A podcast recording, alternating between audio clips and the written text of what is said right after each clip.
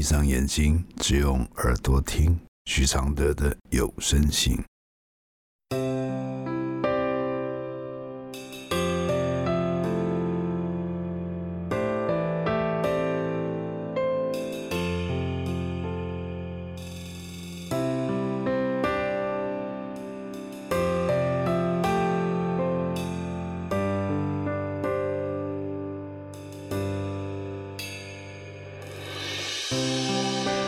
解开死结，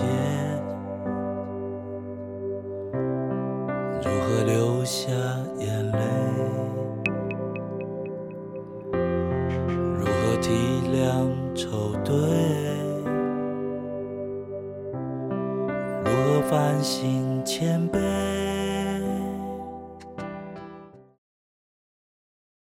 第一百二十三封信：为什么无法离开一个人？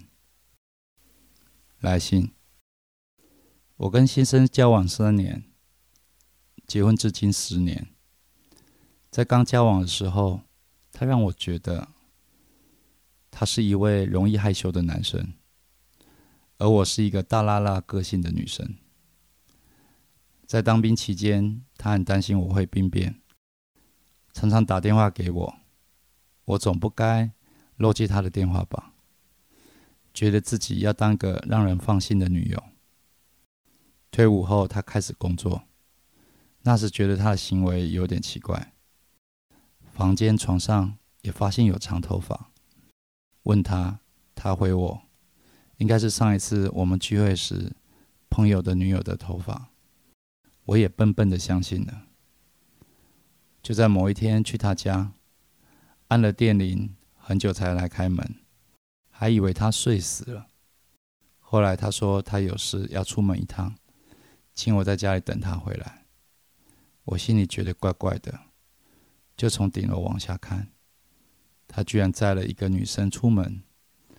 原来他就是我发现的那根头发的主人。这是婚前的事。我因为舍不得自己付出那些年的感情，所以选择原谅。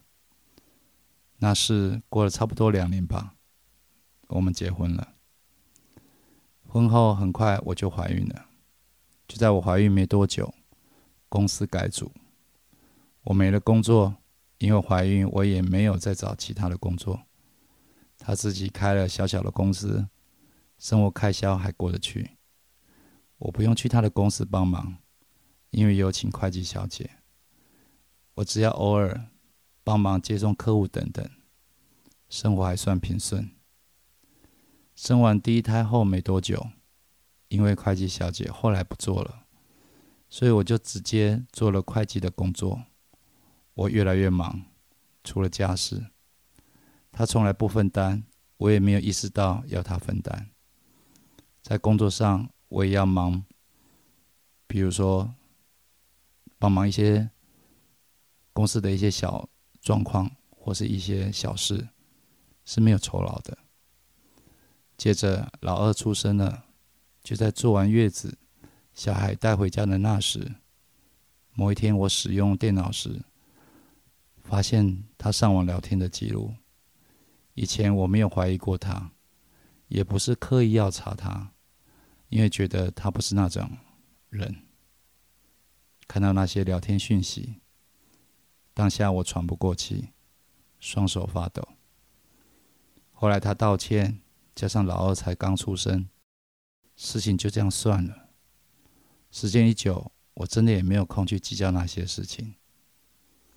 日子就这样一天过一天，日常柴米油盐，家务分配不均，九成九落在我身上。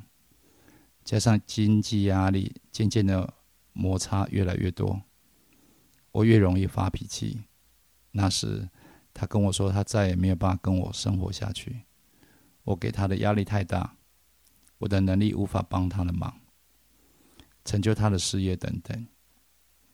他想要跟我分开，于是他常跟员工诉苦：我是一个多么爱猜忌、心胸狭窄又没有能力的女人。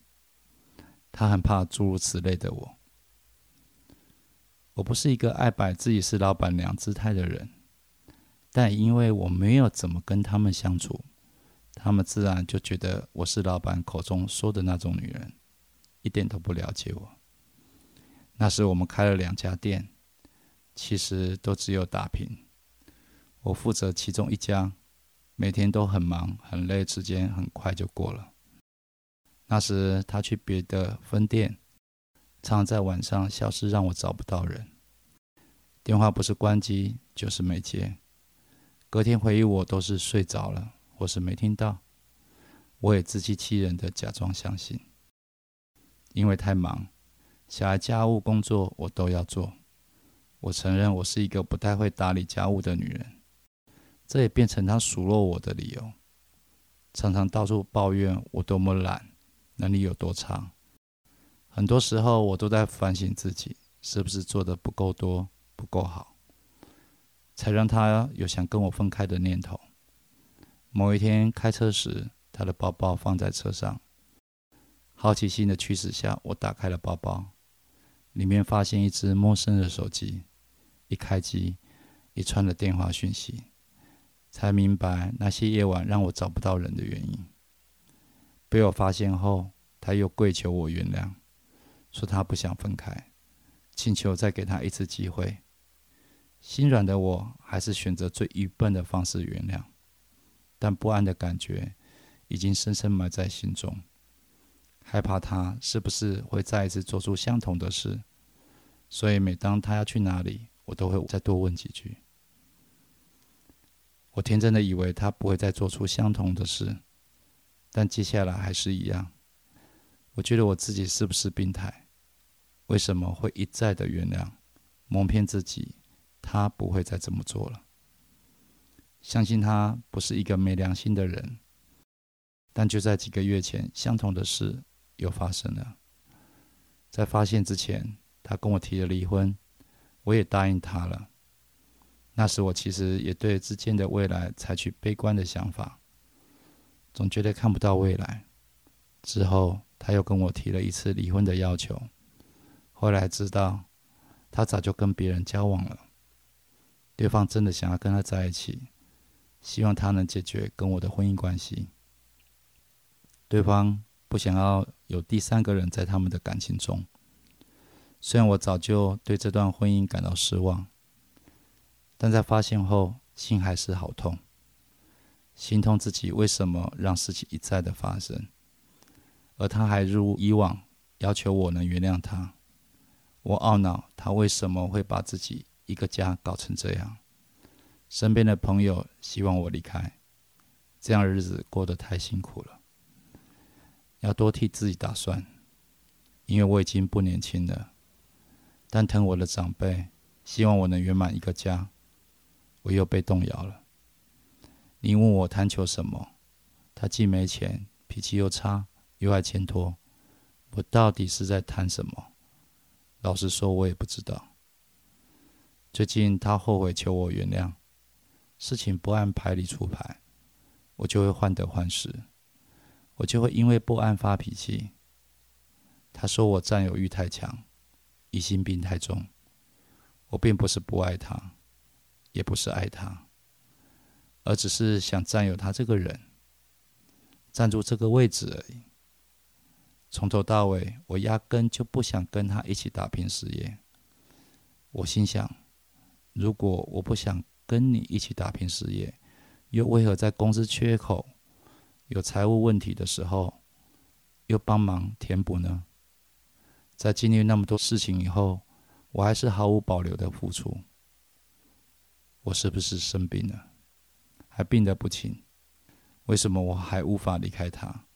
为什么我的付出他都感受不到呢？我的回复是：是两个人都生病了，都被一条渐渐没了滋味。的同舟共济绳给深深绑住了，一圈一圈又一圈的，让两人忍不住想挣脱，又害怕挣脱。你的挣脱方式是念，是回想你帮他扛下了什么；他的挣脱方式是外遇，是回想如何让事业起色，这样的病状特色是多重的缠绕，最忌讳用其中一个打结去定义对错死活，因为你们都知道，那都是责怪的思维，无法改善或放手，只是引来更多的你错我怨。如果要改善，第一个步骤就是把现实顾好，其他都维持现状的接受。就告诉你的先生，先把事业做起来，外遇和家庭事务都不是你们现在有能力去改变的。你们这个阶段就是事业的合伙人，感情放一边，不要什么都在意，只有经济先搞定。才有能力谈感情还在不在？或许你会问，那些富豪为何没有经济的问题，还是外遇呢？是的，富豪的外遇就证明了没有感情也不想放手的例子。但他们是比较有能力谈离婚的条件和不离婚的坚持，也是小三最终想扶正的愿望很难实现的原因。因为结婚最重要的结构是成立一个家的延续后代，不是纯粹为了爱不爱。想要外遇，都不是为了想要再结婚，而是婚离成后，是更不需要单一跟谁恋爱的渴望的。那时怀念的就是松绑离开后从家走散的那一群人，而不是外遇对象。这一路走来的每个结。怎么一圈圈缠绕，就要怎么一个个解开。没有捷径，不许急躁。生命的四季自有步骤。也许如今乱了，但都是心在乱。没有婚姻，感情还在，是比较有可能的。是有婚姻，感情薄了，都是另有更深的感情取代了。谢谢林佳音支持录制这封信，谢谢。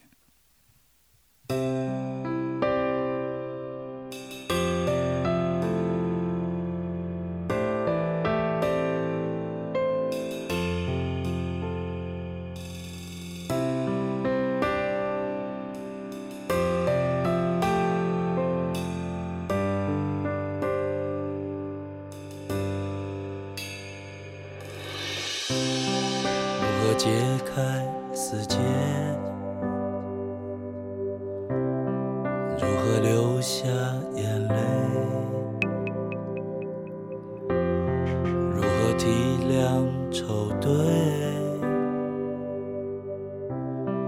如何反省谦卑？如何看透所谓？如何温柔拒绝？如何接受撤退？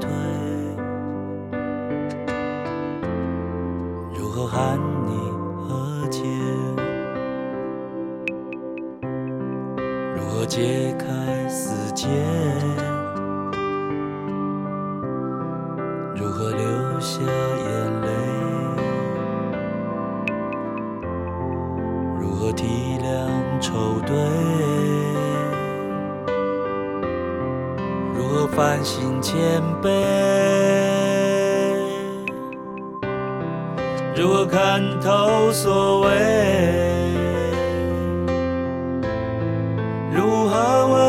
拒绝？如何接受撤退？